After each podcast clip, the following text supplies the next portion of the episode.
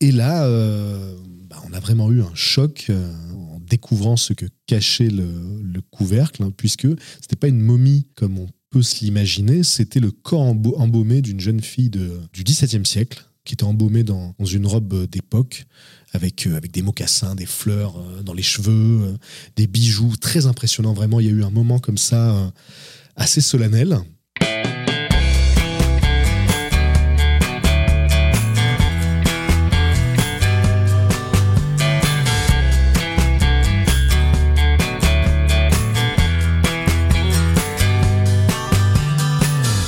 Bonjour à tous, vous écoutez Cadavre Exquis, le podcast qui décompose un parcours inspirant. Pour ce nouvel épisode, je reçois un auteur, animateur et vidéaste. Depuis plus de 10 ans, il partage avec nous sa passion pour les histoires extraordinaires et autres curiosités du monde. Il revient aujourd'hui avec un nouvel ouvrage, France secrète, dans lequel il nous amène à la découverte des lieux à la beauté insolite et souvent méconnue. J'accueille aujourd'hui Patrick Beau. Salut Patrick, Salut, comment vas-tu? Bah, ça va très bien. Merci de, de ton invitation. Bah, Invitation qui remonte euh, il y a deux ans lors d'une de tes dédicaces à la librairie Le Divan dans le 15e pour ton livre euh, Nature secrète. Et euh, le podcast n'était même pas né, mais pour moi, tu étais clairement une des personnalités que je voulais.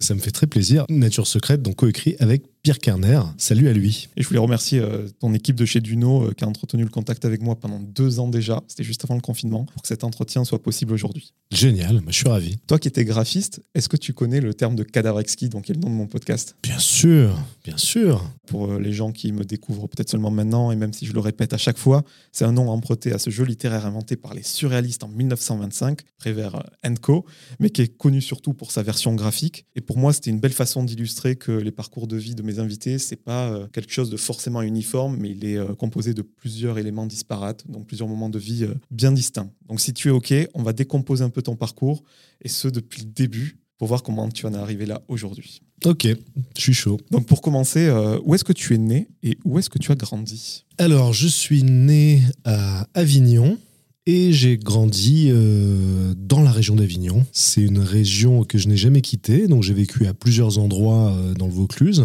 mais j'ai toujours eu à cœur d'y rester parce que c'est c'est une région où je me sens bien. J'y ai mes racines, je, je pense.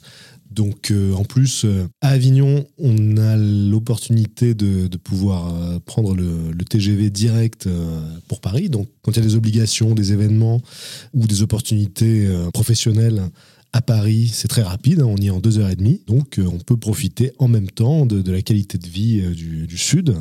Donc voilà, c'est pour ça que j'y suis toujours. Ils faisaient quoi tes parents quand tu vivais encore sous leur toit, quand tu étais euh, enfant? Mon père travaillait dans l'immobilier et euh, ma mère euh, a longtemps travaillé avec lui, elle était sa secrétaire. Et puis ensuite, quand je suis né, euh, elle a arrêté son activité pour, s'occuper de moi. Voilà, merci maman. Et voilà. On va le voir par la suite. Tu partages avec nous depuis plus de dix ans des choses qui te surprennent et t'émerveillent, et ce à travers différents médias. On aura le temps de, revenir là-dessus.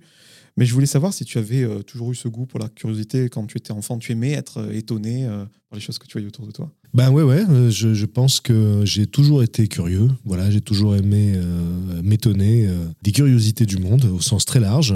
Et quand j'étais ado, j'adorais les bouquins de type Les grandes énigmes du monde, etc., avec les statues de l'île de Pâques en couverture, ce genre de choses. Donc voilà, je pense que c'est un centre d'intérêt que j'ai toujours eu, aussi loin que je me souvienne, et qui a pu être aussi euh, alimenté par la suite euh, par le cinéma, par les séries télé, euh, par mes lectures aussi. euh. donc oui, je, je pense que c'est vraiment quelque chose qui fait partie de mon identité. ouais.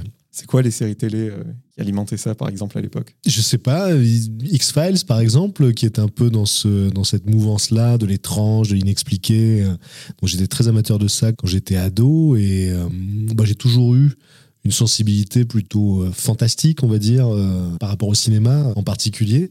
Voilà, j'ai toujours aimé les univers un peu étranges comme ça. Donc je pense que ça, ça participe d'une même sensibilité, hein, cette envie euh, de s'étonner, d'explorer voilà, les, les, facettes les, les plus surprenantes, les plus insolites de, de la réalité. Comme j'ai des gens qui travaillent dans la culture de près ou de loin dans ce podcast, tu as baigné dans un bain culturel assez prononcé de par tes parents ou c'est quelque chose que tu t'es forgé euh, au fil de ta vie euh Non, je, pense que je me suis créé euh, au fil du temps mon petit univers. Alors évidemment, on est tous issus d'un brassage d'influences diverses et variées, hein, qui peuvent provenir aussi bien de notre entourage que de nos parents, que de notre milieu, de notre éducation, etc. Donc tout ça est trop, est trop riche pour pouvoir vraiment le détailler ici, mais il me semble que j'ai un peu creusé mon, mon truc parce que ça ne correspond pas forcément à la culture de mes parents, par exemple, tu vois, euh, ce que je fais aujourd'hui, il n'y a pas vraiment eu de déterminisme euh, social par rapport à mon activité actuelle. Donc non, non j'ai vraiment l'impression que j'ai creusé mon, chemin en fonction, encore une fois, de ma sensibilité, de ce qui m'intéressait, de ce qui m'intriguait. Et le maître mot, vraiment, ça a toujours été la curiosité, quoi. Voilà, j'ai toujours été euh, avide comme ça de, de découvertes et de d'étonnement, d'émerveillement, et ça continue aujourd'hui. C'est toujours le moteur. C'était le, le moteur au début et maintenant, mais je crois que entre ces deux périodes, tu as fait des études qui n'avaient rien à voir, mm. du droit, je crois. Ouais, entre autres. ça en commun. tu t'y es perdu aussi. Euh. Ouais, bah, j'ai fait du droit euh, après le bac, comme beaucoup de gens qui font un bac L et qui savent pas quoi faire après. Donc effectivement, euh, j'ai passé deux ans sur les bancs de l'université d'Avignon d'ailleurs, en grande partie pour faire plaisir à mes parents. Hein, et, et finalement, ce que ça m'a apporté, c'est d'une part la découverte d'Internet, parce que quand j'étais à l'université, il me semble que j'avais pas encore d'ordinateur. J'ai vraiment découvert Internet à l'université. Et d'autre part, donc, j'ai commencé la radio à l'université. En fait, c'est un ami avec qui j'étais euh, j'étais en classe. Donc ça, c'est quand je faisais de la communication. Vraiment, ça ne m'a absolument pas servi pour autre chose que pour ça.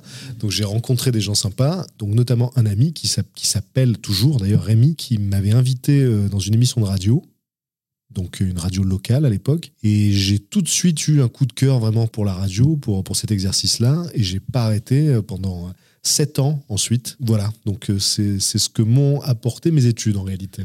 Donc dans cette radio, euh, tu avais une émission qui s'appelait Exo 7, là aussi un nom d'animal curieux.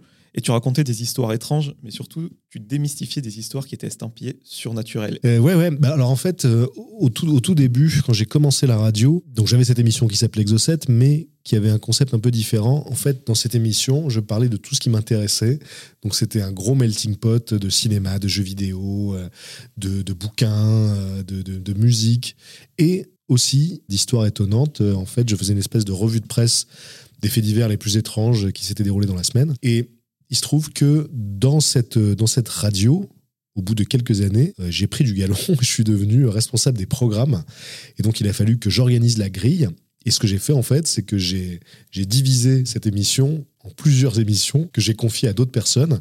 Et j'ai gardé pour moi cet aspect euh, étrange. Et c'est comme ça qu'est née, du coup, l'émission Exocet, qui est disponible aujourd'hui toujours en, podcast sur Internet, et qui était consacré vraiment aux histoires extraordinaires, euh, aux surnaturels. Donc chaque semaine, on racontait des histoires comme ça avec mon comparse euh, Thomas. Donc il y avait Mika à la, technique, donc c'était une, une, chouette équipe. On s'est, on s'est bien amusé pendant les trois ans où l'émission existait. Et ce qui m'impressionne encore aujourd'hui, c'est que cette émission, donc je l'ai arrêtée en 2008, et on m'en parle encore, euh, ce qui est fou, quoi. Donc il y a des gens qui m'en parlent comme si euh, l'émission datait de la semaine dernière, quoi, alors que bah, maintenant elle a, plus de plus de 10 ans. J'assume euh, plus totalement cette émission parce que forcément, si je devais le faire aujourd'hui, ce serait très différent. Donc c'était assez amateur forcément, mais forcé de constater que bon, elle a, elle a plu à pas mal de monde, donc je suis, j'en suis content. Et euh, Axolot a été un peu le successeur spirituel, on va dire, de cette émission. Tu as dit que tu avais pris du, galon, mais c'était quand même euh, récréatif, quoi. C'était du bénévolat. Ouais, c'était du bénévolat, mais c'est vraiment la radio qui m'a permis de, faire ce que je fais aujourd'hui, quoi. C'est avec la radio que euh, j'ai appris, euh, bah voilà, créer une émission, euh, à faire des, recherches, à, écrire euh, une émission. Donc euh, voilà, je, pense que ça a été une, super, une super école et j'en ai tiré les bénéfices par la suite. Donc tu l'as dit, tu as ensuite monté le blog Axolot. Donc avec pour mascotte cet animal du même nom, une sorte de salamandre mexicaine, tu t'es beaucoup exprimé là-dessus. Là, tu as changé un peu de ligne éditoriale, si je dois dire. Tu as parlé des curiosités plutôt réelles. Bah, en fait, dans Exocet, comme euh, il fallait qu'on raconte des histoires chaque semaine, on n'était pas très regardant sur l'authenticité des histoires. Donc euh, parfois, voilà, il y avait des histoires euh, estampillées, paranormales, qu'on racontait pour faire frémir dans les chaumières, on va dire, mais il y avait toujours beaucoup de recul par rapport à toutes ces histoires-là. L'idée, c'était pas de les asséner comme des réalités, mais d'avoir une approche plutôt démystificatrice sur ces histoires-là, d'avoir un esprit critique, tout en profitant d'une chouette histoire. Et je me suis aperçu au bout de trois ans d'émission que, en fait, euh, ce qui m'intéressait réellement, ce qui m'intéressait le plus dans toutes ces histoires, c'était les histoires avérées, quoi. Parce que quand il y a une légende urbaine, quand il y a une histoire entre, entre guillemets paranormale, on peut jamais être certain de s'étonner à bon escient, quoi. Parce que ben, dans beaucoup de cas, il y a pas mal de chances que l'histoire soit montée de toutes pièces et que la dimension étrange relève euh, de l'illusion ou de la mauvaise interprétation ou du mensonge, etc. Donc il y a des explications qui finalement dépossèdent l'histoire de tout son intérêt. quoi. Et si on dit, bah, tiens, il y, a il y a un fantôme dans cette maison et qu'on s'aperçoit après coup que ce fantôme, en réalité, c'est un canular ou que c'est simplement le fruit de l'imagination d'une personne, bah, tout s'évapore, du coup, il n'y a plus d'intérêt dans l'histoire. Et donc voilà, je me suis plutôt focalisé sur les, récits documentés, avérés, puisque c'était une, manière de s'étonner à bon escient sur le caractère extraordinaire de la réalité elle-même. Donc c'est vraiment là que je me suis euh, concentré. C'est là-dessus que je me suis concentré sur cet aspect-là. Et c'est ce qui a donné effectivement euh, Axolot. Donc c'est un blog que j'ai ouvert en 2009, parce que l'émission de radio Exo 7 s'est arrêtée en 2008 mais je continuais, moi, pour le plaisir, à collecter des histoires. Et en 2009, donc j'ai vraiment eu envie, je me souviens d'une pulsion, vraiment. Euh, j'ai eu envie de, partager à nouveau tout ça. Et j'ai ouvert le, blog dans la foulée. Vraiment, ça a été très rapide. C'était comme s'il y avait une espèce d'urgence, quoi. J'avais besoin de partager tous ces trucs incroyables que je découvrais ici et là. Et le blog a, bien fonctionné. Donc, euh, je l'ai continué comme ça pendant. Euh, peut-être trois ans, je dirais, trois, quatre ans. Non, trois ans. Et au bout de trois ans, c'est devenu un livre qui ensuite, donc, euh, est devenu la, chaîne YouTube. L'homme qui sauva le monde et autres sources d'étonnement. Voilà, tout à fait. Et je tiens à préciser que les blogs euh, avant les années 2010, c'était vraiment le seul moyen de, de se faire entendre. Quoi. À l'époque, euh, c'était effectivement ce qui, ce qui se faisait. Quoi. Si on avait quelque chose à partager, c'était plutôt par le biais d'un blog. Moi, quand j'ai commencé, c'était donc en 2009. Il y avait déjà de la vidéo, mais c'était très très loin d'être ce que c'est devenu euh, par la suite. C'était les pionniers, quoi. Voilà. Euh, Norman. Absolument. Il y avait déjà des, pionniers, mais c'était encore un, média très minoritaire, quoi, balbutiant. Euh, c'était un peu les prémices. Et c'est voilà dans les années qui ont suivi que ça a vraiment explosé. Et cette chaîne YouTube, tu l'as montée en, voyant ton colloque de l'époque, donc François Torel, plus connu sous le nom du Fossoyeur de films. En gros, quand tu rentrais chez toi, tu le voyais avec une pelle et, de la suie sur le visage et euh, tu as vu que ces vidéos marchaient, tu t'es dit euh, pourquoi pas moi quoi. Alors en fait, il y, a plusieurs raisons pour lesquelles j'ai lancé la chaîne. Je l'ai lancée en, juin 2013, la chaîne Axolot. Ouais, en fait, c'est c'est vraiment un faisceau de, facteurs comme ça. Je pense que c'était le moment pour que ça se fasse. Déjà, dans un premier temps, à cette époque-là, donc euh, j'avais fait de la radio, j'avais écrit, mais j'avais jamais fait de vidéo, et donc bah, c'était un support qui m'intéressait. Ensuite, la deuxième raison, c'est que euh, à cette époque-là, moi, je ne trouvais pas sur, sur YouTube euh, ce que j'avais envie de trouver. Euh, en tout cas, sur le YouTube francophone, je trouvais que ça, ça manquait un petit peu de contenu culturel, de, de, de, vulgarisation, comme on pouvait en trouver sur les chaînes américaines. Comme Vsauce, par exemple. Comme Vsauce, entre autres. Et donc, je me suis dit, ben voilà, puisque je ne trouve pas ce que j'aimerais voir, je vais le faire. Et puis, c'était aussi une, une manière de, de, décliner mon blog, puisque j'aime bien, j'aime bien varier les supports pour, pour maintenir l'intérêt et l'excitation, pour être un, un, petit peu dans, dans la nouveauté euh, en permanence. Ça, ça, ça permet de, de, de, relancer un peu l'enthousiasme. Et je m'étais dit, ouais, pourquoi ne pas décliner euh, le, blog en vidéo. Et effectivement, un autre facteur, c'était euh, de devoir donc euh, François faire, faire son émission dans la pièce d'à côté et s'épanouir là-dedans. Voilà, je pense que toutes les conditions étaient réunies pour que je m'essaie à la vidéo. Mais pour moi, c'était vraiment un à côté, quoi. C'était juste pour m'amuser, pour essayer, pour voir. Et puis très très vite, donc j'ai vu qu'il y avait une vraie demande, qu'il y avait une, une vraie attente par rapport à ce type de contenu. Et euh, la, chaîne, la chaîne YouTube est rapidement devenue vraiment le cœur de mon activité. C'est devenu le, pilier de, de, mon activité qui a ensuite supporté euh, toutes les autres ramifications, on va dire. Dis-moi si je me trompe, mais moi je me souviens que tes premières vidéos, euh, certes, même si tu les incarnais à l'image, on pouvait la couper, cette image, ça fonctionnait juste avec ta voix, la, narration. Donc c'était vraiment un, un, prolongement du blog. À quel moment tu as décidé que ce n'était plus un blog mis en image, mais vraiment de la vidéo bah, À l'époque, quand j'ai commencé, je, faisais euh, ce que tout le monde faisait, c'est-à-dire que j'étais euh, face caméra euh, avec un plan fixe et des images d'illustration pour raconter une histoire. Donc c'était le format classique de l'époque. Et puis, très vite, tout ça a évolué. Et je me suis, je me suis progressivement adapté. En fait, j'ai pu devenir un petit peu plus ambitieux au fur et à mesure du, du succès de la chaîne. Mais au début, c'était pas du tout pensé pour moi comme un, podcast vidéo. Tu vois, enfin, je m'étais pas dit tiens, les, les gens vont m'écouter, ce sera aussi bien. Pour moi, je faisais je faisais une émission, mais disons que je m'adaptais à, ce qui, à ce qui se faisait à l'époque. Et puis, progressivement, j'ai commencé à, à intégrer de, de, nouveaux éléments. Et en fait, je, me suis retrouvé euh, dans une, sorte de, spirale, puisque j'avais du mal ensuite à revenir en arrière. À chaque fois que la vidéo était un petit peu plus ambitieuse, un petit peu plus produite, c'était difficile de revenir à un format plus simple. Donc c'est devenu comme ça euh, une espèce de, cercle vicieux où à chaque nouvelle vidéo, je me disais, bon, là, il faut que, il faut que ce soit mieux, il faut que ce soit, ce soit mieux réalisé, mieux produit. Euh, c'est ce qui nous a conduit aux, étranges escales au bout de quelques années. Tu vois, moi, un problème que j'ai avec mon podcast, je ne sais pas si c'est vraiment un problème, j'arrive pas à l'incarner. C'est pour ça que je veux pas de vidéo, même sur euh, mes réseaux sociaux, je, ne me mets pas en avant. Parce que pour toi, voilà, te mettre en avant, face cam, euh, tu as dû un peu prendre sur toi ou tu t'es dit c'est le jeu, euh, je le fais? Bah, Je pense vraiment que la radio m'a formé à ça. J'ai animé des, émissions pendant des années. Du coup, je pense que l'exercice était, était le même, sauf qu'il y avait une caméra en plus, mais ça ne me dérangeait pas. Donc euh, non, non, ça a été assez naturel très vite. Je, pense aussi que la chaîne s'est développée quand j'ai commencé à travailler avec, euh, avec des gens dont c'était le métier. Parce que en fait, pendant les deux premières années, c'était ma compagne qui était derrière la caméra. On était deux, donc c'était très artisanal. Et puis surtout, moi, j'avais pas du tout euh, de, formation dans la vidéo, donc euh, j'ai appris sur le tas, comme beaucoup de youtubeurs qui sont lancés à cette époque-là. Donc voilà, j'ai appris euh, en autodidacte le, montage, l'étalonnage, etc. Et puis, à partir de fin 2014, début 2015 peut-être, je crois que j'ai commencé à collaborer avec euh, Gilles et Vincent, qui sont aujourd'hui euh, donc les directeurs de Pandora Création, qui est donc euh, devenu un studio avec lequel on travaille régulièrement avec François d'ailleurs. Donc c'est à partir de cette époque-là que les vidéos sont devenues un petit peu plus ambitieuses au niveau de la forme, puisque bah, tout à coup voilà il y avait du, il y avait du matériel, il y avait surtout euh, du monde, quoi.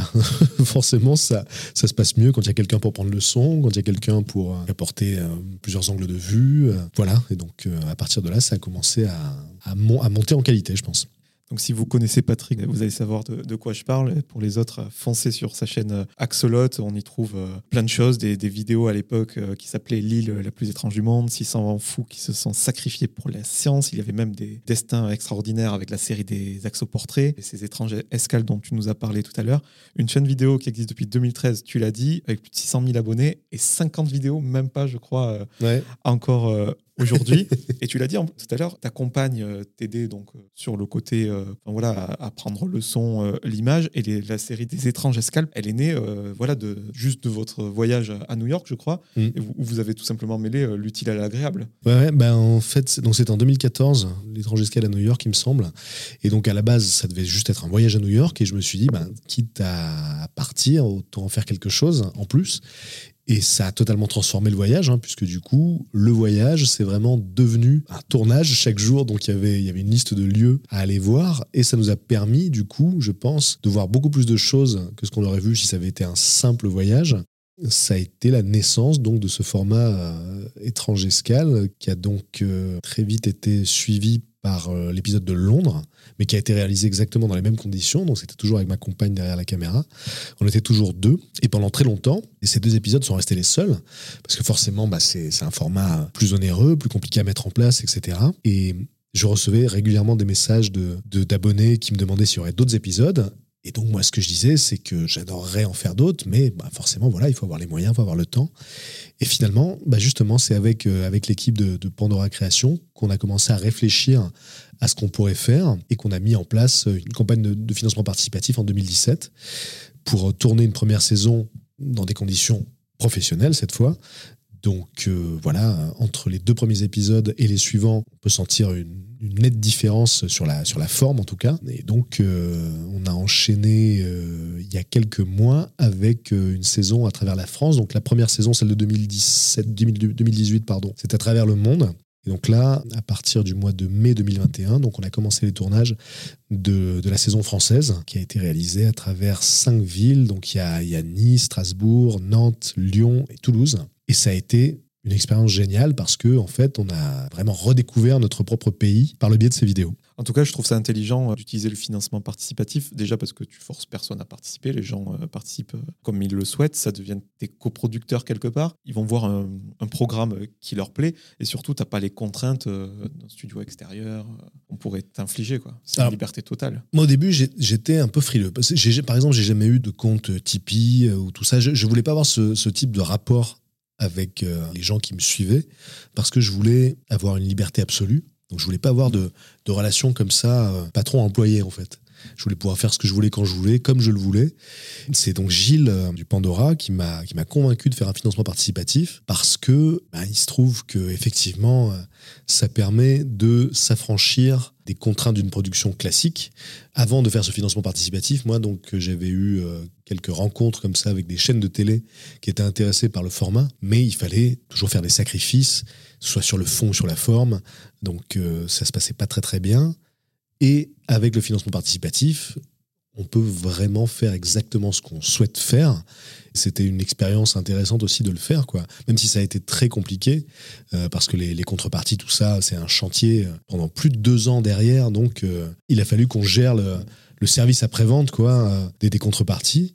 Et donc pour la deuxième euh, campagne euh, de crowdfunding justement pour les escales en France, donc euh, on a tiré les leçons de la première, a fait ce qu'il fallait pour que ça se passe mieux. Et donc ouais, effectivement, je, pense qu'on a, on a eu un budget qui était égal, voire supérieur à ce qu'on aurait pu espérer si ça avait été une production télé avec en plus la liberté. Quoi. Parce que tu parlais de sacrifice, en faire un ou deux, ok, mais quand tu reconnais pas le programme que tu voulais faire à la base, j'imagine que c'est là où c'est problématique. Est-ce que tu peux nous raconter une des curiosités voilà, dans les villes que tu as visitées, une qui t'a marqué juste pour donner un petit peu l'eau à la bouche aux auditeurs? Euh, donc euh, sur, sur la France alors, je ne sais pas si j'en ai déjà parlé dans un podcast ou dans une émission, mais en tout cas j'en ai beaucoup parlé tout court de cette histoire. C'est à Strasbourg que ça s'est passé. Il se trouve que on a été euh, extrêmement bien accueillis par les villes parce que généralement les services de communication des, des villes connaissaient la série, ce qui n'est pas le cas quand on le fait à l'étranger. Hein. Quand il faut faire des demandes d'autorisation euh, de tournage à l'étranger, bah, il faut présenter le projet, il faut envoyer des vidéos pour montrer que c'est quelque chose qui peut profiter au lieu. Et donc là, avec les étrangers escales en France, donc c'est l'inverse, c'est vraiment les villes qui sont venues euh, vers nous. Donc moi, euh, dès que j'ai annoncé qu'on préparait une, une, saison française, j'ai été contacté par plusieurs personnes qui travaillent donc soit euh, au service culturel de la ville ou soit à la mairie par exemple pour optimiser le tournage. Et euh, c'est vraiment la ville de Strasbourg en particulier qui s'est distinguée. Donc j'ai été contacté par le responsable de la communication euh, des musées de la ville qui m'a envoyé un message en me disant ben voilà, vous ouvre toutes les portes quoi. Voilà, si vous avez envie de venir tourner dans dans nos musées, vous êtes le bienvenu, donc on était ravis de ça. Donc ce, garçon, en plus de ça, m'a proposé des lieux, m'a proposé des, choses à, filmer, et il m'a notamment parlé d'une momie qui se trouve euh, dans les, réserves du musée historique de Strasbourg. Et voilà, il m'explique que cette, cette momie n'est pas visible par le public, mais que si on veut, il y a peut-être possibilité de la filmer. Donc il me demande si ça m'intéresse. Donc je lui dis oui. Et là, donc, euh, ça s'est rapidement euh, enchaîné. La responsable du musée historique était d'accord pour nous accueillir et pour nous montrer cette fameuse momie. Mais j'en savais pas plus, en fait. Euh, donc, dans mon esprit, ça pouvait très bien être une, momie égyptienne, toute, toute racornie, toute rabougrie, comme on peut l'imaginer. Et puis, en plus, voilà, vu qu'elle était dans une réserve, c'était Peut-être aussi parce qu'elle n'était pas spécialement intéressante à voir. Donc bon, voilà, j'en savais pas plus, mais j'ai préféré me, garder la surprise. Et donc quand on est arrivé dans les, réserves du, musée, on est tombé sur un lieu qui m'a tout de suite fait penser euh, au hangar à la fin d'Indiana Jones parce que donc tu as des kilomètres de rayonnage comme ça avec des œuvres d'art, avec euh, des antiquités, euh, des objets archéologiques comme ça qui sont conservés sur les étagères, c'est incroyable. Et puis, donc, la, directrice du lieu nous conduit jusque dans la pièce où se trouve la fameuse momie. Donc, euh, on arrive dans une petite pièce qui, elle aussi, euh, est donc euh, remplie d'objets historiques, etc. En fait, c'est principalement des, objets qui sont trop volumineux pour, pour les musées. Et donc, on arrive devant, devant une caisse en bois. Et là, la, directrice du lieu nous dit bon, il va falloir faire un peu de sport. Donc, je ne comprends pas ce qu'elle veut nous dire tout de suite. Et en fait, il a fallu qu'on ouvre nous-mêmes la caisse, euh, le sarcophage d'une certaine façon. Euh, et il se trouve que ce jour-là, en plus, il y avait les contributeurs, parce que sur chaque, euh, sur chaque ville, donc, il y avait toujours une journée où on était accompagné par des contributeurs du crowdfunding, donc qui pouvaient nous suivre sur tous les tournages. Quoi. Et donc là, c'était un, un, jeune couple, et donc le garçon du couple est venu m'aider, il a été mis tout de suite à contribution pour soulever la caisse, donc c'était une surprise, hein, il s'y attendait pas, je pense, moi non plus.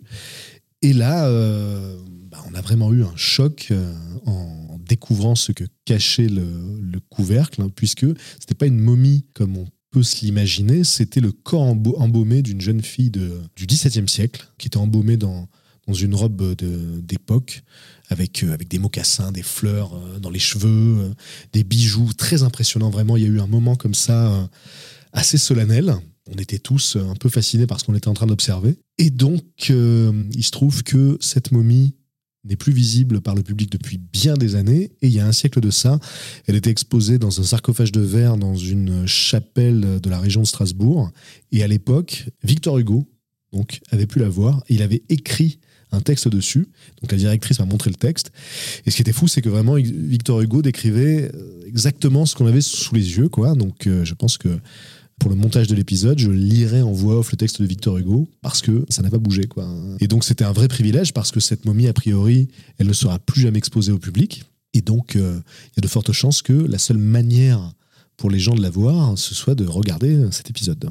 Alors, euh, tu l'as dit, il y a des gens voilà, qui t'ouvrent des musées comme ça, tu vois des choses dans des conditions optimales. Je pense au musée du Louvre que tu as eu la chance de voir sans personne à l'intérieur. Tu as fait des vidéos avec Alexandre Assier, Thomas Pesquet, Michel Mayor, prix Nobel de physique et découvreur de la première euh, exoplanète. Quand euh, il y a des tournages comme ça, euh, est-ce que tu as une certaine pression déjà de ne pas te manquer parce que l'occasion ne se répétera peut-être pas de sitôt, et surtout vis-à-vis de, ton public? Eh ben, ça me le fait plutôt avec les lieux qu'avec les gens, je m'aperçois. Très très souvent sur les escales, c'est même à chaque fois d'ailleurs. Dès qu'on arrive sur un lieu, je me dis, bon, comment est-ce que euh, je vais rendre justice à cet endroit? Parce que quand tu arrives, euh, quand arrives quelque part, il y, a des, émotions, il y a, y a, des impressions, euh, il se passe quelque chose. L'objectif de ces vidéos, c'est de retranscrire ça. Et du coup, c'est plutôt par rapport au lieu que j'ai cette pression. Je me dis, il faut que je parvienne à retranscrire ce que j'ai ressenti du mieux possible et que je, je capture l'essence de l'endroit, quoi, ce qui fait que c'est intéressant. Bon, donc il y a ça, mais par rapport aux gens, moins bizarrement. Bon, alors Thomas Pesquet, quand on avait euh, fait cette vidéo avec lui, c'était avec, euh, avec Julien Josselin, d'ailleurs. Donc, on était au centre d'entraînement de, Cologne. Donc, on avait essayé comme ça les, les, entraînements des astronautes. Thomas Pesquet n'était pas encore parti dans l'espace. Donc, c'était pas encore la, la superstar que c'est devenu par la suite. Du coup, peut-être qu'il y avait moins de pression. Je pense que si, si aujourd'hui je, refaisais une vidéo avec Thomas Pesquet, peut-être que je me dirais, ok, euh, c'est un personnage qui est devenu incontournable dans, dans la sphère euh, médiatique française. Il faut que le, la vidéo soit, soit à la hauteur du personnage, etc. Mais à l'époque, euh, il n'avait pas encore cette aura-là, donc c'était beaucoup plus détendu en fait. Et pour les autres, quand il y a eu des rencontres au fil de ces vidéos-là, ça s'est toujours fait parce que le courant passait quoi. Donc euh, avec Michel Mayor par exemple, qui est vraiment un personnage éminent, donc il a découvert la première exoplanète, etc. Et c'est enfin une légende vivante euh, en Suisse. en France, il est moins connu, mais en, Suisse, c'est un peu comme Hubert Reeves, quoi, par exemple. Et dans tous les observatoires du monde, donc euh, on l'a vu quand on est allé tourner au Chili, c'est une légende, mais comme on a eu un très très bon contact dès le départ, je, voyais juste la, personne en fait. Euh, et très très vite, c'est devenu, euh, devenu euh, Michel quoi. Ce qui est assez fou avec le recul, mais c'est un personnage extraordinaire, adorable, très humain. Et donc il n'y a jamais eu cette espèce de rapport où je me disais waouh, c'est fou quand même, on a une légende vivante avec nous, c'est chaud, il faut vraiment qu'on fasse très attention à ce qu'on qu'on va dire, à ce qu'on va faire, il faut que ce soit à la hauteur. En fait, il n'y a pas eu ce rapport-là. ça a tout de suite été très convivial, qu'on était juste content d'être avec lui. Et les choses se sont fait assez naturellement. Et j'ai l'impression que c'est comme ça à chaque fois, en fait, quand je propose à des gens de participer euh, à un projet, à une vidéo, c'est souvent parce que, à la base, il y a une bonne relation avec cette personne-là et que j'ai envie de faire, de faire quelque chose. Et je pense que c'est une condition nécessaire justement à ce que ça se passe bien. Euh, tu vois, si l'entente est bonne au départ, a priori, il n'y a pas de raison que ça se passe mal, quoi. Donc euh, voilà, pour te répondre, non, je ne crois pas que j'ai déjà eu une énorme pression en me disant waouh, là, il faut vraiment pas que, que je me rate parce que je suis avec une pointure, etc. c'est arrivé hein, qu'il y ait des pointures, mais c'était d'abord euh, pour moi des personnes. Ce qui se passe bien, je trouve, quand on regarde ton parcours, c'est ton rapport avec ta communauté. C'est-à-dire qu'elle te suit quoi que tu fasses. C'est toujours bienveillant et on te spamme pas, fais ci, fais ça. J'ai l'impression qu'il y a un accord tacite entre elle et toi. C'est toi qui as le final cut tu, fais ce que tu veux, tu les amènes où tu veux, mais tout le monde y adhère, tout le monde te suit. Tu vois, ça, ça rejoint ce que tu disais tout à l'heure par rapport au nombre hein, de, vidéos qu'il y a sur la chaîne. C'est un nombre qui est relativement euh, petit par rapport à la plupart des chaînes YouTube euh, qui fonctionnent, mais c'est parce que j'ai la chance de toujours avoir pu diversifier mes activités, ce qui n'est pas euh, forcément le cas de, mes collègues sur YouTube. Hein. Il y en a beaucoup, c'est même une grande majorité, je pense, qui ne vivent que de leur activité sur YouTube. Donc, ils sont obligés de produire beaucoup de contenu. Moi, j'ai la chance d'avoir toujours pu faire ce que je voulais quand je le voulais parce qu'il y avait d'autres choses autour. Il y avait, euh, il y avait par exemple les, livres, les bandes dessinées, les, spectacles. il y avait des tas de choses autour. Ce qui faisait que je pouvais me permettre de prendre mon temps et de faire des vidéos uniquement quand j'avais envie d'en faire vraiment. Et euh, les gens qui me suivent ont toujours été habitués euh, justement à cette irrégularité quoi.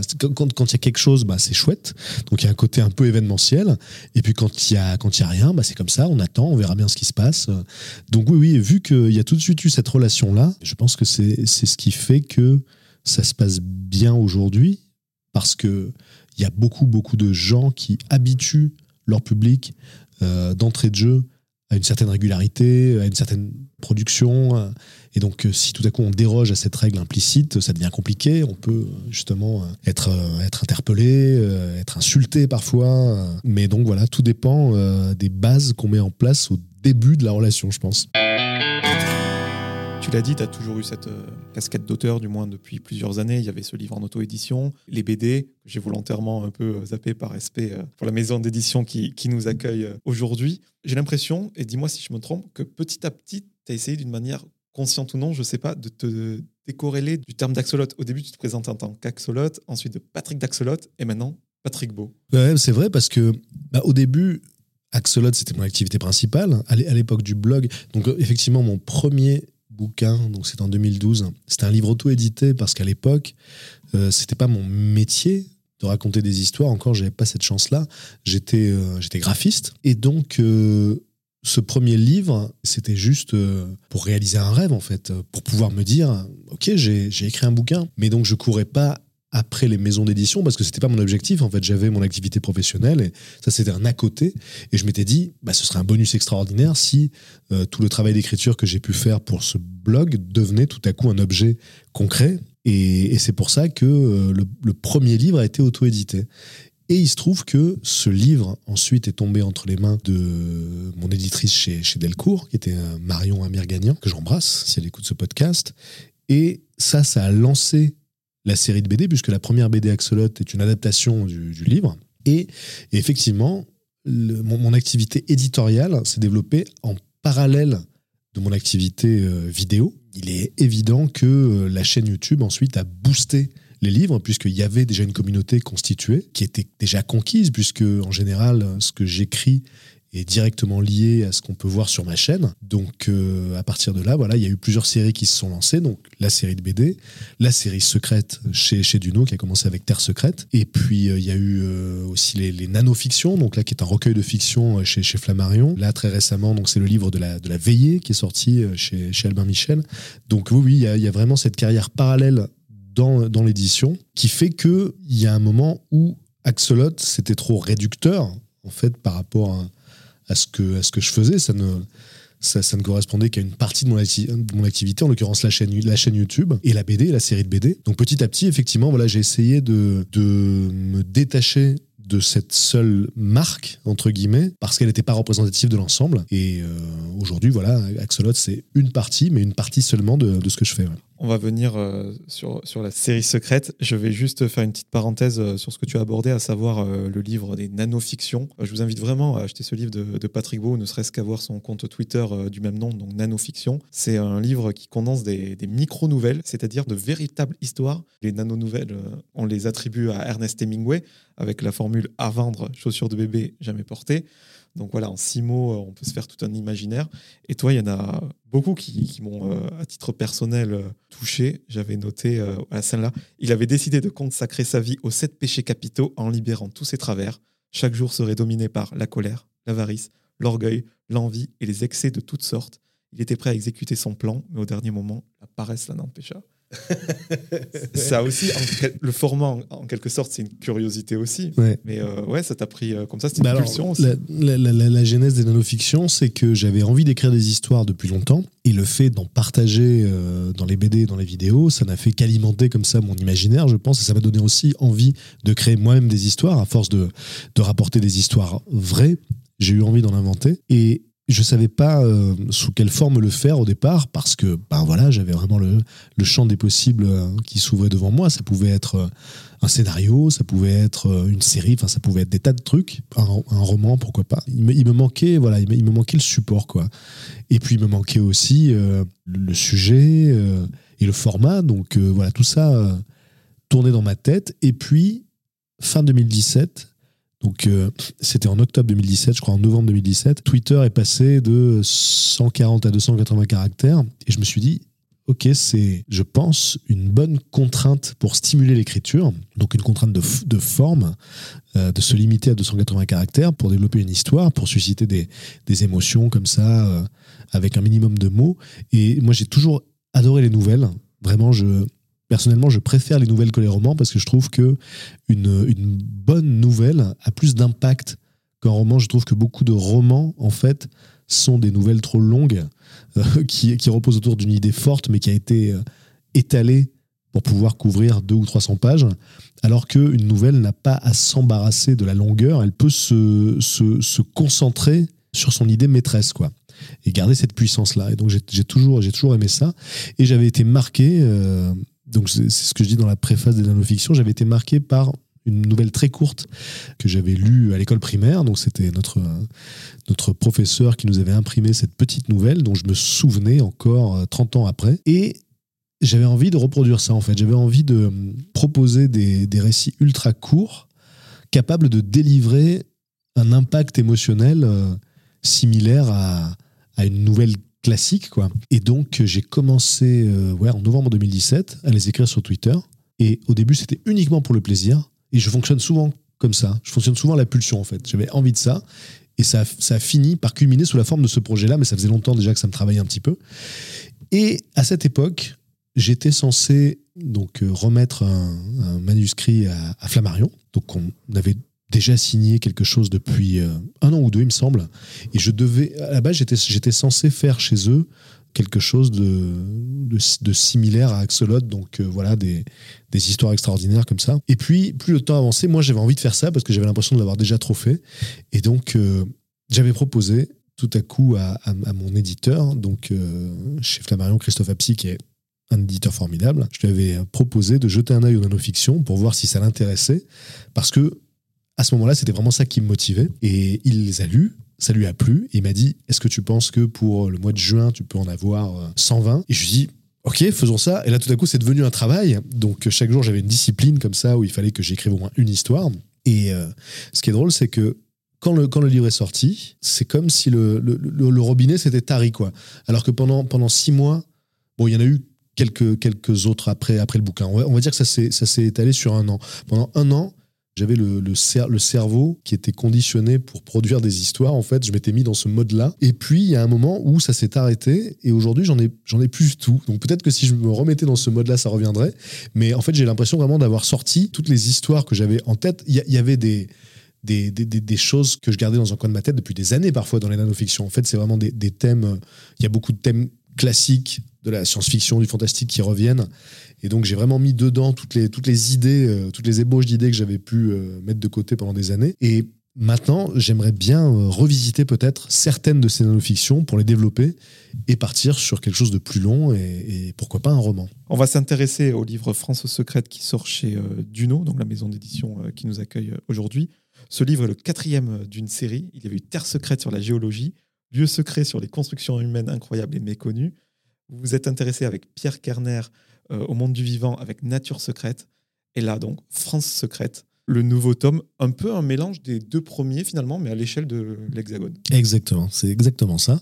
Donc le premier euh, Terre secrète, euh, je crois qu'il est, il est sorti en 2016 si ma mémoire est bonne, mais j'ai commencé à travailler dessus vers 2015 à peu près.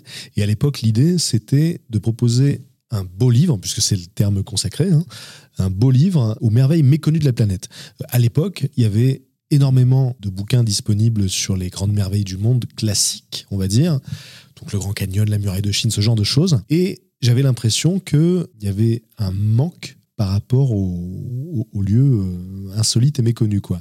En tout cas, moi, je, tu vois, c'est un peu comme pour les, pour les vidéos. Je ne trouvais pas ce que j'avais envie de voir, donc je me suis dit que j'allais le faire. Et donc, ça a tout de suite été euh, euh, ma proposition à Anne, donc mon, chez, chez Duno, j'avais envie de faire mon propre beau livre, mais sur des merveilles dont on ne parle pas dans les autres. Terre secrète était coécrit avec euh, Charles Frankel, qui est géologue, et ensuite il y a eu euh, Lieu secret, donc qui était plutôt consacré lui aux merveilles architecturales. Puis euh, donc Nature secrète effectivement qui lui était consacré aux merveilles du vivant, donc des animaux et des plantes. Et à chaque fois l'idée c'était de permettre aux gens de redécouvrir en fait leur planète par le biais de lieux à la fois étonnants, à la fois merveilleux et puis euh, de préférence méconnu quoi. Et donc avec France Secrète, effectivement l'idée c'est de retrouver ce, principe-là, mais euh, dans, le, cadre de, la France pour que, pour que les gens redécouvrent ce pays qu'on pense connaître. Et en fait, euh, en faisant les recherches pour le livre, j'ai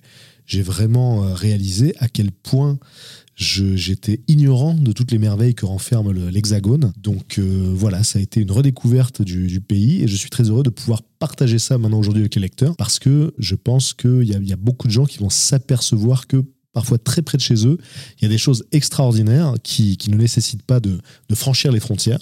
Et c'est pas pour rien que bah, la France reste un des pays les plus visités au monde. Hein. Il y a une, richesse, une diversité aussi bien de, paysages que de, que de, que de d'architecture. Et c'était aussi l'occasion de permettre aux gens de voyager euh, dans leur propre pays à une période où il était devenu très compliqué de voyager en dehors des frontières. J'ai vraiment écrit le livre pendant le, le confinement et en fait, le projet du, livre a germé avant cette période-là, mais il se trouve que euh, c'est plutôt bien tombé puisque, euh, voilà, quand, quand j'étais en train de l'écrire, on ne pouvait, on ne pouvait pas voyager en dehors des frontières. Bah, l'idée, c'était, aussi, voilà, de, permettre aux, gens de voyager dans leur propre pays, quoi, sans, sans quitter leur département, sans quitter leur région. Et ben, j'espère que les, les gens l'apprécieront, en tout cas. Je ne veux pas remettre ta chronologie en cause, mais tu n'as pas pensé à faire d'abord la, géologie, après le vivant, et ensuite l'architecture, donc ce qui est fait de, la main de l'homme. Bah, en fait, après Terre secrète, j'ai réfléchi à ce que j'avais envie de faire, et moi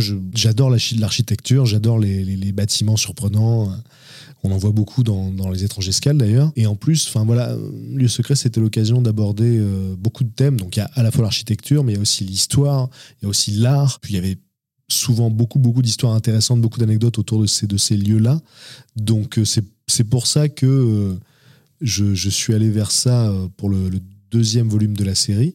Et puis en plus, il me semblait que c'était un peu l'évolution naturelle, puisque dans Terre secrète, on parlait de nature justement, et euh, dans, dans Lieu secret, tout à coup, la main de l'homme intervenait, mais il y a pas mal de lieux aussi qui mélangent euh, des merveilles naturelles. C'est souvent une combinaison de création humaine et d'environnement. Et c'est plutôt, c'est plutôt nature, nature secrète qui s'écartait des deux premiers dans le sens où euh, sur les deux premiers on avait des lieux et tout à coup dans nature secrète c'était c'était des espèces.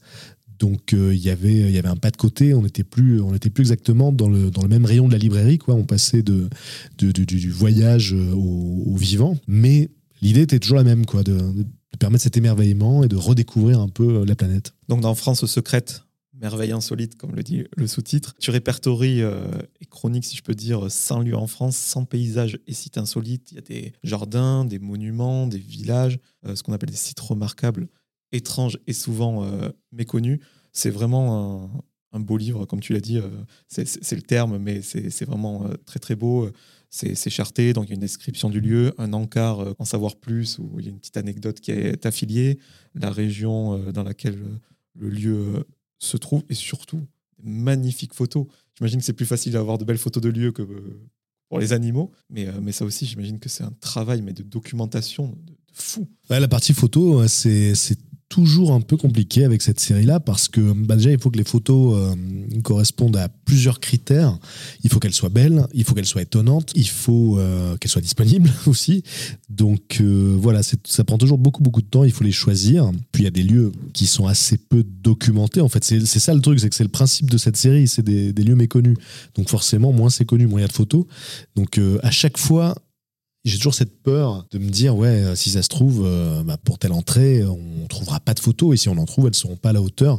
Donc à chaque fois, il y a un petit miracle qui se produit, on réussit toujours à trouver des photos adéquates pour toutes les entrées, pour tous les sites. Et là encore, ben, la, magie a opéré, vraiment, on a eu... Euh, on a eu beaucoup de chance de trouver toutes les images qu'il qui nous fallait. Donc, on, travaille à la fois avec des banques d'images euh, qui sont spécialisés euh, dans les photos de patrimoine ou les photos de nature, etc. Et on a aussi travaillé avec euh, certains photographes indépendants. Parfois, voilà, on peut tomber sur une photo au fil de nos recherches, s'apercevoir que cette photo a été réalisée par un photographe indé, et on le contacte et on obtient l'autorisation d'utiliser la photo. Donc voilà, c'est très très varié en fonction des lieux. Et là, pour, pour France Secrète, je suis très content particulièrement content de la couverture parce que c'est souvent une étape très difficile vu que la couverture doit se plier à des critères extrêmement précis. Donc bon, comme je le disais tout à l'heure, il faut un lieu étonnant, il faut que ça attire l'œil, il faut que ce soit beau. Il faut mais que ça représente ce qu'il y a à l'intérieur du livre aussi. Il faut que ça représente ce qu'il y a dans le livre, mais euh, la petite contrainte supplémentaire de la couverture, c'est qu'il faut aussi que la photo permette d'intégrer le titre de manière, de manière lisible la charte de cette série-là, c'est qu'on a une photo pleine page et du texte blanc écrit par-dessus. Ce qui fait que si c'est pas lisible, si on n'a pas un fond sombre, c'est mort quoi. Et donc à chaque fois, c'est très très dur de trouver une photo qui réunit tout ça à la fois. Euh, parfois il y a des photos parfaites et puis finalement le texte euh, n'est pas lisible dessus, donc on est obligé de l'abandonner. Et là donc sur celle-là, ça a été le, moulin de, de, Vernon euh, qui se trouve en Normandie, qui réunissait tous ces critères et donc, on est très, très content du, euh, du rendu. C'est la partie euh, où tous les services d'une maison d'édition se mêlent. Donc, il faut que ça te plaise à toi. Il faut que ça plaise au service marketing. Ah bah absolument oui, c'est souvent euh, le, le, fruit de débats houleux. Hein. Le choix de la couverture, c'est très très compliqué. Mais vraiment, voilà, jusqu'à présent, j'ai toujours été totalement satisfait des, des résultats.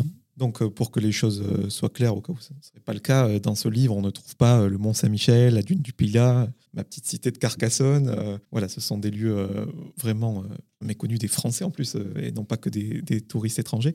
Et tu as parlé de cette couverture, donc ce moulin, cette maison à colombage, dont le colombage, c'est l'ensemble des poutres qui forment la charpente, et qui se tient, petite particularité, sur deux fragments de pont. Donc c'est-à-dire que le moulin est quasiment dans le vide, quoi. il tient sur deux petits piliers. Le vieux moulin de Vernon, c'est une espèce de petite maison de conte de fées, effectivement, comme tu dis, qui est à cheval entre deux piles de ponts. Donc, c'est un pont en ruine.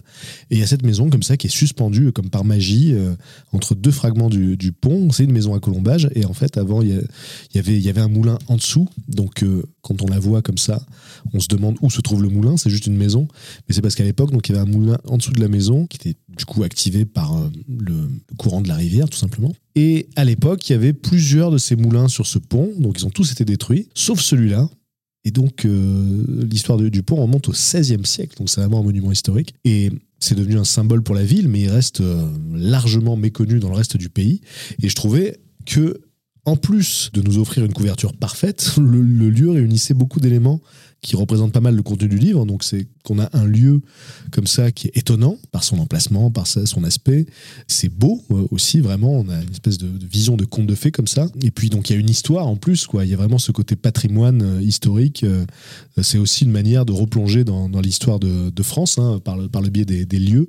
Donc, voilà, ça, symbolise assez le contenu. Tu l'as dit, tu, tu as écrit ce livre pendant le confinement.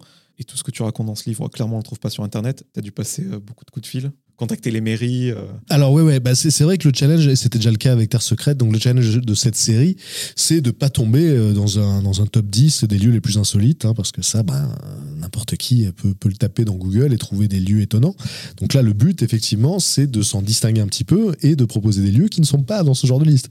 Donc il y en a qui y sont, cela dit, mais là, comme il y a 100 sites, euh, il faut creuser un petit peu plus. Donc oui, c'est d'abord un long travail de recherche, et là, il se trouve que j'ai la chance inouïe pouvoir euh, profiter d'une communauté qui est très active. J'ai lancé euh, plusieurs appels, notamment sur Instagram, pour demander aux gens de me faire part comme ça de, de lieux surprenants euh, autour de chez eux, dans leur village, etc. Et donc j'ai reçu énormément de, propositions de, sites dont j'avais jamais entendu parler et dont on peut difficilement entendre parler si on ne vit pas soi-même dans le village ou dans le département ou dans la région. Donc voilà, il y a eu énormément d'apports très intéressants de la part des, gens qui, me suivent. Donc euh, je les remercie euh, infiniment pour ça. Et puis oui, oui, euh, donc un travail de recherche aussi dans les livres qui traitent de, patrimoine, hein, tout simplement.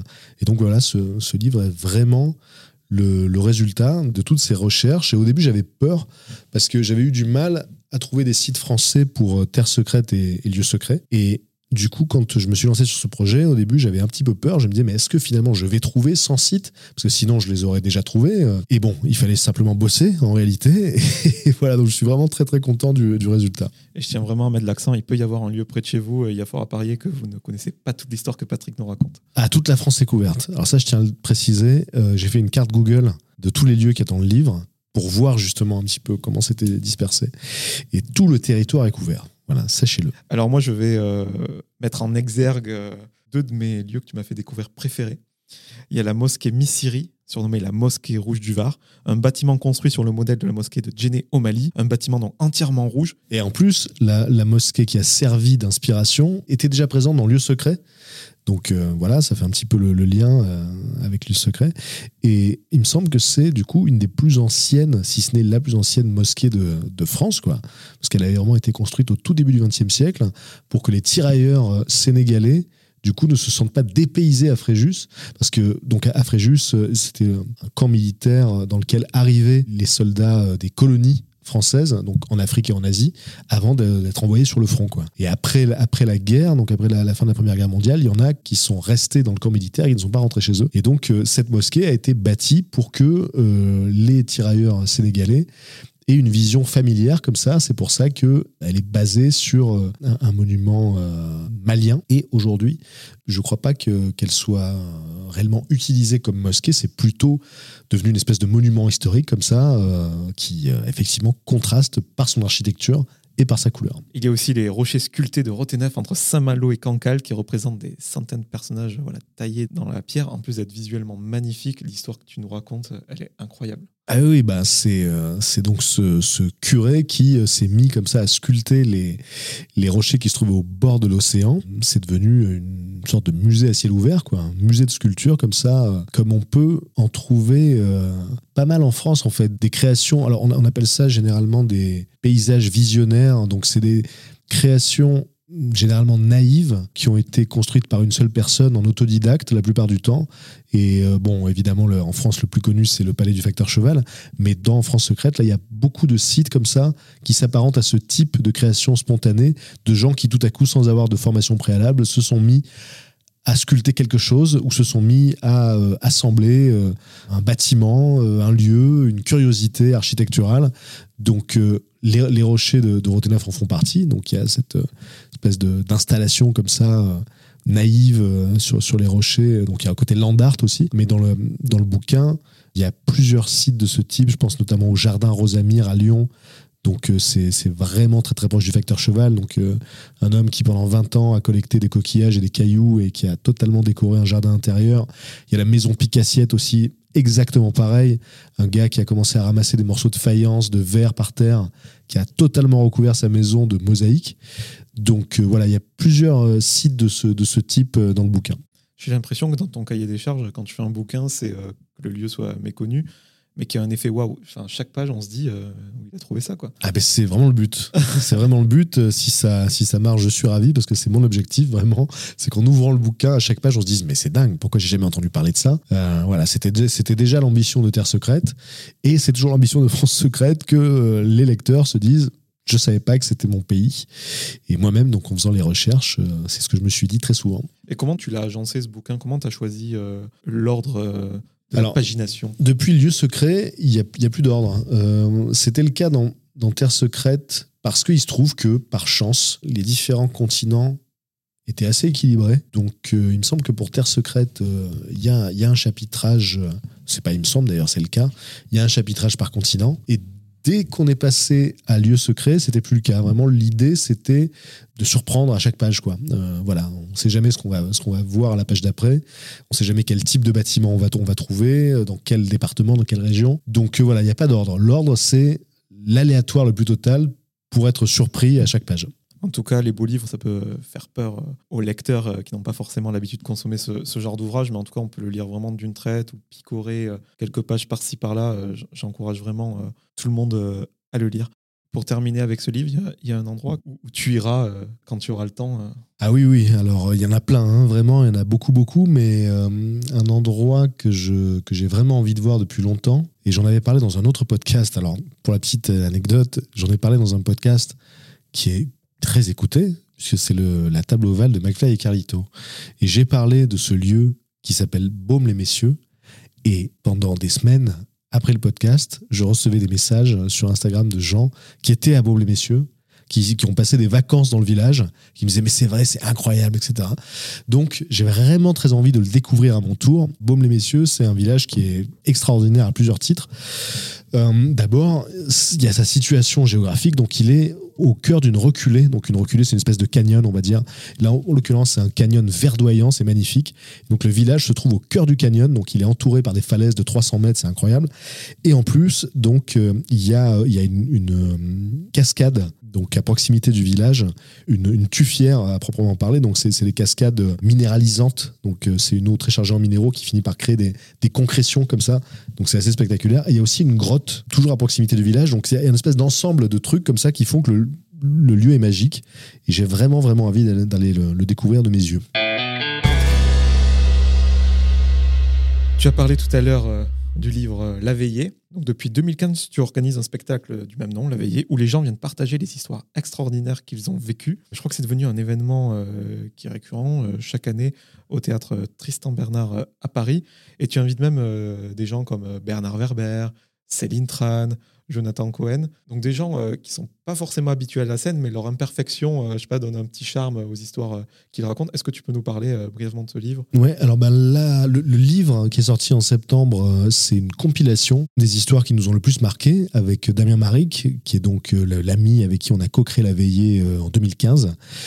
Et donc, pour les, auditeurs qui ne connaîtraient pas du tout La Veillée, c'est donc un événement qui a lieu tout cas qui avait lieu dans le monde d'avant, environ deux fois par an à Paris au théâtre Tristan Bernard. Et le principe, c'est de faire monter sur scène des gens qui ont vécu des histoires étonnantes, euh, des, parcours de, vie euh, singuliers euh, et qui ne sont pas des, conférenciers, qui ne sont pas des orateurs euh, professionnels en fait. Hein. C'est des gens issus de domaines très très différents qui viennent sur scène raconter ces histoires avec le plus de naturel et de spontanéité possible. C'est pas du tout des, des TED Talks, hein. c'est vraiment des gens qui n'écrivent pas l'histoire. Donc il y a souvent, comme tu le disais, des imperfections, des hésitations qui donnent justement toute leur authenticité à ces histoires. Pour moi, l'idée, c'est vraiment de, retrouver l'atmosphère d'une veillée euh, autour du feu où chacun y va de sa petite histoire. Et a priori, on n'a pas besoin d'avoir des narrateurs professionnels.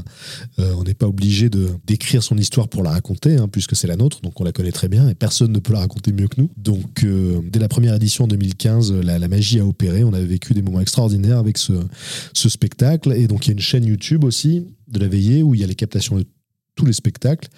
Où on peut voir euh, maintenant plus d'une quarantaine d'histoires. Et avec, euh, avec ce livre, l'idée, c'était de, de, compiler voilà, toutes les histoires qui nous avaient le plus marqué au fil de ces, de ces six ans, du coup. Et en plus, moi, ça me permettait de boucler la boucle parce que j'ai lancé la veillée après avoir découvert un événement américain qui s'appelle The Moss. Et donc, j'ai découvert cet événement par le biais d'un livre que j'ai trouvé par hasard euh, pendant un voyage à Londres, bah, pendant qu'on tournait l'étranger escale à Londres en plus. Donc, euh, je tombe sur un livre voilà, qui compile les meilleures histoires du MOS, qui est un événement qui date des années 90 aux États-Unis, qui repose donc sur ce même principe, hein, des gens qui viennent sur scène raconter leur histoire. Et quand j'ai lu le bouquin, j'ai eu un coup de foudre immédiat et je me suis dit c'est vraiment vraiment dommage que ça n'existe pas en France et finalement euh, ben, j'ai décidé de le faire donc en compagnie de mon ami Damien Maric forcément euh, on a été obligé de mettre l'événement en stand-by à cause du confinement, alors que en 2020 on devait faire les 5 ans et ça devait se passer au Grand Rex et ça devait être énorme. Et là, bah, on a dû euh, du coup euh, décaler un petit peu ce, projet-là, mais en mars 2022. Donc on relance euh, l'éveillé classique, donc au Tristan Bernard. Malheureusement, quand vous écouterez ce podcast, ce sera déjà complet, parce que c'est déjà complet en fait. Voilà. Pour terminer, on a commencé le podcast en parlant donc du cadavre exquis et de l'art. Ben justement, l'art, tu t'y remis sous un pseudo. Tu vas nous en dire un peu plus et tu crées des œuvres composées à partir d'images du domaine public. Et on retrouve ton univers de cabinet de curiosité avec des personnages zoomorphes, donc euh, comme dans les religions polythéistes, euh, notamment l'Égypte antique, avec ces, personnages à tête euh, d'animaux. Ouais, alors, comme je disais tout à l'heure, le, graphisme, c'est mon, mon, premier métier. Et ça faisait longtemps que j'avais envie de m'y remettre. donc j'avais ça dans un coin de la tête. Alors forcément, j'ai dû mettre le, graphisme en stand-by parce qu'il y avait d'autres choses. Voilà, il y avait les vidéos, il y avait les bouquins, etc. Mais euh, j'avais toujours dans l'idée de, revenir à mes, premières amours tôt ou tard. Et finalement, c'est le confinement qui m'en a donné l'opportunité, puisque j'avais tout à coup plus de, plus de temps que d'habitude, hein, comme, euh, comme beaucoup de gens. Et j'ai donc décidé de, de me lancer dans un projet graphique sous un pseudo donc le pseudo étant Adventis. Et ce projet graphique reposait sur les, images du domaine public qui sont en libre téléchargement sur, euh, de nombreux sites de bibliothèques euh, ou de musées. Et donc ça faisait pas mal d'années en fait que j'en gardais de côté en me disant un jour il faudra que j'en fasse quelque chose de tout ça parce que c'est c'est une mine d'or en fait qui est à notre disposition et personne ne s'en sert. Enfin je pense que les gens ne le savent pas généralement que il y a énormément de musées comme ça qui offrent en téléchargement gratuit des scans euh, haute résolution de leurs archives euh, historiques. Euh, il y a des vieux bouquins du, 19e siècle comme ça qui sont entièrement scannés et qu'on peut utiliser comme on le veut. C'est dans le domaine public.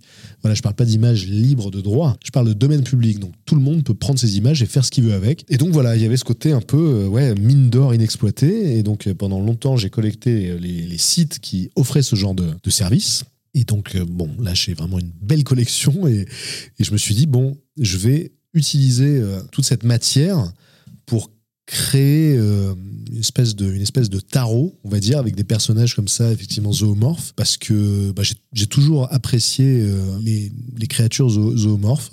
L'idée est venue assez rapidement, quoi, de, de, créer comme ça une galerie de personnages avec des fragments issus de centaines de sources différentes. Donc euh, parfois, ça, peut être euh, des vieux bouquins d'histoire naturelle du 19e siècle, ça peut être des planches anatomiques, ça peut être euh, des vieux manuscrits. Il y, a tellement de choses. Il y, a, parfois de vieilles pubs du début du 20e siècle. Et donc voilà, mon, mon, mon projet, c'était d'assembler tous ces éléments-là, tous ces éléments très disparates, issus de cultures très différentes, d'époques très différentes, pour créer des visuels avec une identité, en fait, pour pour créer des, visuels uniques et pour créer aussi des visions modernes à partir de contenus anciens. Ça s'est passé comme pour les nanofictions. C'est pour ça que je disais tout à l'heure que je fonctionne beaucoup à la, pulsion. J'en ai fait une douzaine en l'espace de trois mois peut-être. Et après, j'ai arrêté net. Euh, donc vraiment, c'est comme si j'avais fait sortir tout ce, qui, tout ce qui devait sortir. Et après, j'ai arrêté. Donc euh, je pense que cette série est finie mais euh, je, je, referai sûrement un projet graphique. Et il se trouve qu'il s'est passé quelque chose d'inattendu, c'est que j'ai lancé en fin d'année 2020, je, crois, euh, euh, une page Instagram pour ses créations, donc sous le nom Adventis, sous pseudo. Il se trouve qu'il y a une galeriste parisienne, donc Amélie de la Time Corp Gallery, qui les a repérés et qui m'a proposé d'en faire une expo. Donc c'était absolument pas prévu ça, mais je lui ai dit ok, let's go, faisons-le. D'autant que le lieu est extraordinaire. Donc c'est un vrai cabinet de curiosité pour le coup.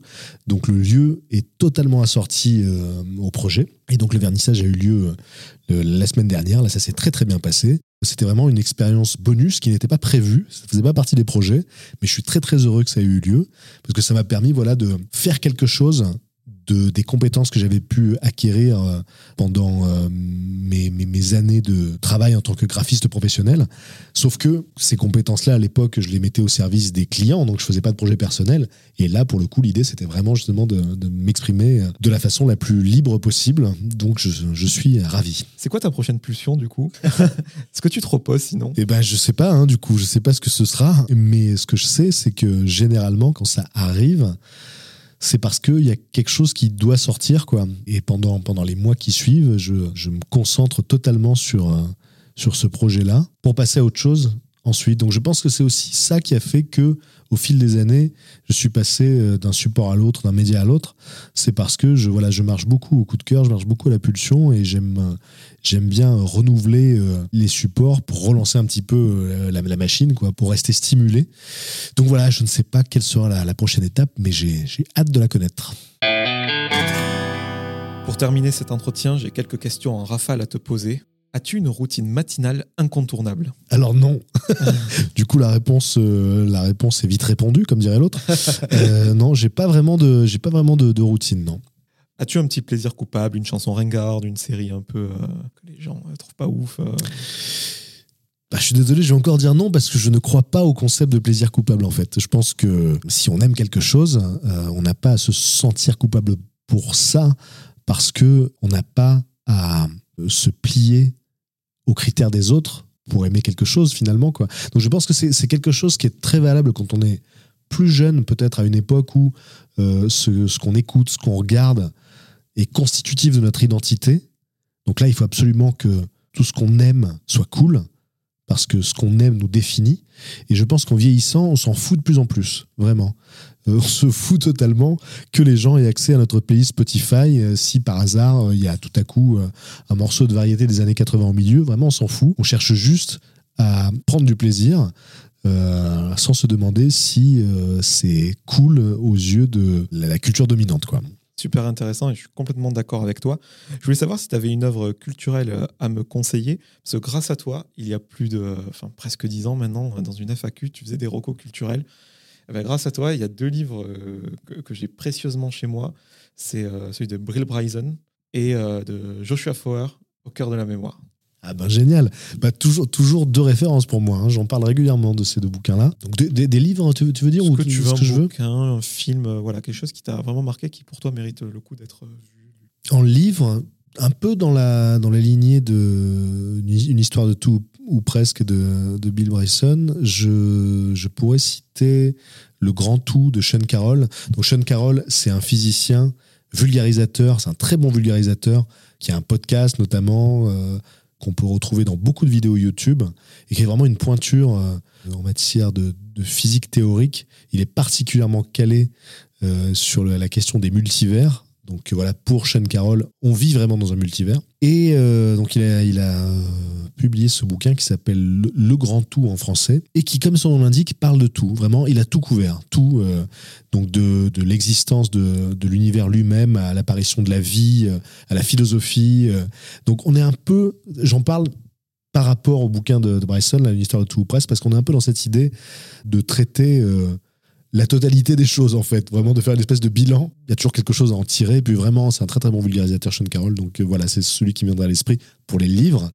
Euh, en matière de films ou de séries, qu'est-ce que je pourrais citer qui, n'est pas déjà très très connu? Je réfléchis. Il y a un documentaire qui est disponible sur Netflix depuis quelques mois maintenant, mais pendant longtemps, c'est resté une de mes pépites personnelles parce qu'il était très difficile à trouver. Euh, c'est Free Identical Strangers. Euh, donc c'est ce, documentaire hallucinant sur, euh, sur des triplés. Je n'en vais pas en dire plus parce que je veux pas spoiler quoi que ce soit, mais voilà, si vous avez Netflix, Free Identical Strangers, c'est un documentaire incroyable. Qu'est-ce que je pourrais recommander? Je pourrais parler de jeux vidéo peut-être. Qu'est-ce que je pourrais conseiller comme jeu vidéo?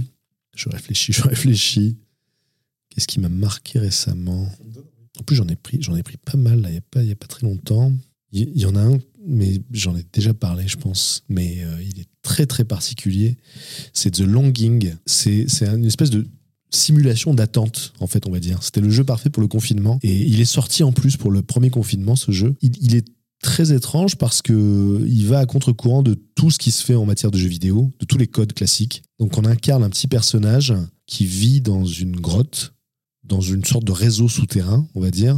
Et donc ce personnage est le dernier sujet d'un roi qui décide de, se plonger dans un sommeil de 400 jours. Donc le roi en question, c'est une espèce de d'immense personnage comme ça, euh, dont le corps a fini par fusionner avec euh, les, stalactites de la, de la grotte. Donc cette espèce de vision comme ça un peu fantasmagorique. Et donc le roi, avant de s'endormir, nous demande de le réveiller euh, dans 400 jours. Et donc notre, notre mission, c'est de le faire. Mais le truc, c'est qu'on peut le faire vraiment de la, de la façon qu'on souhaite. C'est-à-dire que, en fait, on peut jouer deux fois à ce jeu. On peut le lancer et puis attendre 399 jours. Oui, parce que les jours, ce sont des jours en temps réel. Donc on peut le lancer, attendre 399 jours, réveiller le roi et voir ce qui se passe ou on peut décider d'explorer un petit peu euh, ce réseau souterrain, justement. Mais le truc, c'est que le rythme est extrêmement lent et c'est un jeu qui prend son temps, en fait. Voilà, il y a 400 jours à combler et donc on peut prendre énormément de temps à errer comme ça, parfois sans but dans les tunnels de la, grotte. Et parfois, euh, on se retrouve devant, euh, devant des situations qui nécessitent du temps. par exemple, on arrive devant une porte et là, il y a un message qui nous dit cette porte ancienne va mettre beaucoup de temps à s'ouvrir. Euh, il faut revenir dans 8 heures. 8 heures en temps réel. Ou parfois, euh, voilà, on se retrouve devant un précipice et il y a un tapis de mousse au fond du précipice et le personnage nous dit Ah, je pense qu'il faudrait que j'attende un petit peu. Et là, il y a un message qui nous dit la mousse devrait être euh, assez haute dans 15 jours. Donc tu attends 15 jours dans le monde réel. Donc voilà, c'est un jeu à, concept euh, fort. Voilà, c'est très très audacieux d'avoir proposé un jeu qui vraiment va à contre-courant de tout ce qui se fait, mais en même temps c'est une expérience du coup très originale, très très étrange. Donc voilà, une recommandation euh, jeu vidéo si vous voulez vraiment jouer à quelque chose qui ne ressemble à rien d'autre. C'est sur quelle plateforme? Moi j'y joue sur Switch, mais je, je crois que c'est aussi sur, sur PC. Pour moi, Patrick, tu es un peu le, Midas du, YouTube game, si je peux dire. C'est-à-dire qu'on on, l'a démontré, tout ce que tu fais, euh, non seulement ça marche et les gens s'y intéressent et te suivent. Moi, ce que je voulais savoir, c'est est-ce que tu as eu à un moment donné une petite période de doute depuis toutes ces années? En fait, je, pense que le, le, point commun, le lien entre tous mes projets, c'est que je fais toujours ce que j'ai vraiment envie de faire. Je fais toujours ce que j'aimerais voir ou ce que j'aimerais lire et que je trouve pas forcément. Donc, euh, vu que c'est vraiment le moteur principal, je peux, je peux difficilement être déçu. Quoi. Que ça fonctionne ou pas, j'aurais au moins assouvi euh, cette, cette envie première de faire quelque chose euh, qui me plaît, en tout cas, que j'avais envie de faire. Donc, euh, si ça fonctionne, si ça plaît aux gens, bah pour moi, c'est un bonus formidable. Je suis très content que, que ça plaise. Mais en premier lieu, tous ces projets, euh, sont là parce qu'ils correspondent à mes, mes, envies du moment, à mes pulsions du moment. Voilà, c'était le cas pour les nanofictions ou, pour euh, le projet Adventis. Il se trouve que ça trouve parfois son, son, public, et tant mieux, et vraiment, euh, j'en suis infiniment reconnaissant et j'ai beaucoup de chance. Mais honnêtement, si, si ça ne fonctionnait pas, bah, tu vois, par exemple, pour, pour le projet Adventis, si ça n'avait trouvé aucun écho, j'aurais au moins eu la satisfaction d'assouvir cette envie de, renouer avec mes, mes premières amours euh, graphiques. Donc, euh, donc voilà, c'est pour ça que j'ai rarement eu de doute, puisque euh, quand je me lance dans un projet, j'ai pas en tête forcément cette nécessité de succès quoi. Si c'était le cas, probablement que je me dirais waouh, est-ce que ça va marcher ou pas Et peut-être que je serais dans le doute. Est-ce que les gens vont aimer ça? Est-ce que les gens vont comprendre ce truc? Or, c'est vraiment pas l'idée que j'ai en tête au départ. Euh, ça, part d'une intention très, très sincère de, réaliser quelque chose. Quoi. Donc euh, voilà, comme je te le dis, quand euh, le succès possible est d'abord perçu comme un bonus, forcément, ça, ça permet d'éviter la, la, pression et le doute. La question inverse, tu as dit, tu fais tout par pulsion, et on l'a démontré, tu as, plein de projets qui ont eu de jolies destinées. sans parler de succès, mais vraiment en termes de satisfaction personnelle, c'est pour lequel que tu as une tendresse euh, particulière eh, C'est vraiment très difficile de répondre à cette question parce que bah, comme voilà, j'ai eu la chance de, faire des tas de projets très différents, je les aime tous pour différentes raisons. quoi. Donc euh, ce serait très difficile de répondre à cette question, de choisir quelque chose, pas le reste. Hein, c'est vraiment comme choisir euh, parmi ses enfants. Là, il y a un, un livre devant toi avec ton nom dessus ça c'est quand même un live goal quoi. Ah bah oui, ça c'est sûr, ça c'est sûr que bon là pour le coup, France secrète, c'est mon 15e livre, hein, tout confondu, BD, livre. Donc euh, j'avoue qu'avec le temps, c'est devenu une habitude en fait de voir mon nom sur les couvertures. Alors au début forcément c'est extraordinaire quoi. Et puis avec le temps bah, c'est en fait c'est devenu mon activité principale finalement. Donc euh, il y a moins ce, ce truc là de me dire waouh c'est quand même incroyable quoi qu'il y a mon nom sur une couverture c'est fou ça l'est, c'est le cas. Mais maintenant, c'est devenu mon activité, donc euh, ça m'étonne moins. J'ai moins ce truc-là.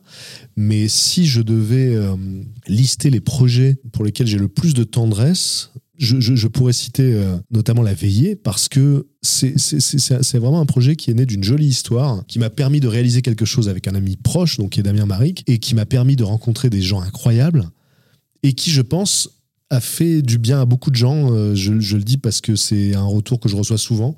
Euh, voilà, il y, a des- gens qui ont, pu trouver du réconfort dans certaines histoires de la veillée, qui ont pu s'identifier à certains des narrateurs ou des narratrices qui sont venus sur, la scène. Donc euh, ce, projet-là, j'en suis, très fier et j'ai une tendresse particulière pour lui parce que voilà, il s'est passé des, belles choses. Je suis vraiment très content aussi des nanofictions parce que quand, quand ce livre est sorti, c'était en décalage total par rapport à ce que j'avais fait jusqu'à présent. C'était pas là-dessus que les gens m'attendaient. Justement, ben là, tu vois, typiquement, ça aurait pu être un échec total. Les gens auraient pu se dire, bah, euh, nous, on aime bien quand ils racontent des, des- des histoires insolites, mais la fiction, on n'a pas envie de, de, de- de- de- de savoir euh, ce qu'il a pu inventer. Donc là, je suis vraiment très content que, que ce projet déjà ait vu le jour tout court et qu'il ait trouvé ses, lecteurs. Parce que voilà, encore une fois, c'est un domaine sur lequel on m'attendait pas et, donc j'en suis, j'en suis très, très fier. Et pour, euh, voilà, pour, pour boucler effectivement avec, euh, avec euh, France Secrète, ce, projet de beau livre chez, chez Duno, c'était une occasion pour moi de, de réaliser un rêve personnel qui était de, de créer mon propre beau livre. Donc le premier, c'était Terre secrète. À l'époque, on savait pas que ça allait devenir une série. Mais voilà, j'ai tou- j'ai toujours aimé ce type d'ouvrage. Donc euh, on parle de, de beaux livres quand on a affaire donc à des à des ouvrages qu'on offre euh, à Noël ou aux anniversaires. Donc, c'est des, des livres avec de belles couvertures, avec, euh, avec un volume conséquent. et j'ai toujours aimé ce type d'ouvrage. Donc, c'est en général des livres qu'on laisse sur une table basse ou dans une bibliothèque parce que ça fait joli. J'ai toujours aimé beaucoup ça. Et donc, c'était une fierté de pouvoir faire le mien avec Terre Secrète et surtout d'y injecter, du coup, euh, un peu mon univers, puisque euh, l'idée, c'était de parler des, des lieux dont on ne parlait pas ailleurs. Donc, euh, il y a ce côté curiosité, etc. Et donc, le fait que ce soit devenu carrément une série et que cette série continue à vivre sa petite vie, euh, euh, voilà, je, vois que Terre Secrète et Lieux Secrets, par exemple, continuent euh, après, après cinq ans à bien fonctionner dans, donc dans leurs domaines respectifs. Et donc, oui, ça aussi, c'est c'est une, grande fierté voilà, d'avoir pu mener cette, cette série à bien. Mais je pourrais dire aussi la même chose de, la BD Axolot, évidemment. donc, tu vois, si on continue, finalement, je vais tout citer. Parce que, comme je le disais, c'est tellement, euh, c'est des projets qui sont tellement différents les uns des autres que voilà, ils sont tous chers à mon cœur pour différentes raisons. Et pour terminer, euh, tout simplement, qu'est-ce que je peux te souhaiter euh, pour la suite? Eh ben, très franchement, si les choses peuvent continuer comme ça, moi, ça me va très bien parce que c'est c'est une, une chance inouïe que, que je mesure chaque jour de pouvoir vivre de cette passion qui consiste à partager les choses qui m'étonnent dans le monde et qui m'émerveillent. Donc voilà, si ça peut juste continuer comme ça, vraiment, moi, ça me va. Je j'en demande pas plus. J'invite encore les gens à acheter ce livre France secrète et je te remercie pour ton temps, ta générosité et surtout tout le travail que tu nous proposes. Ben, merci à toi.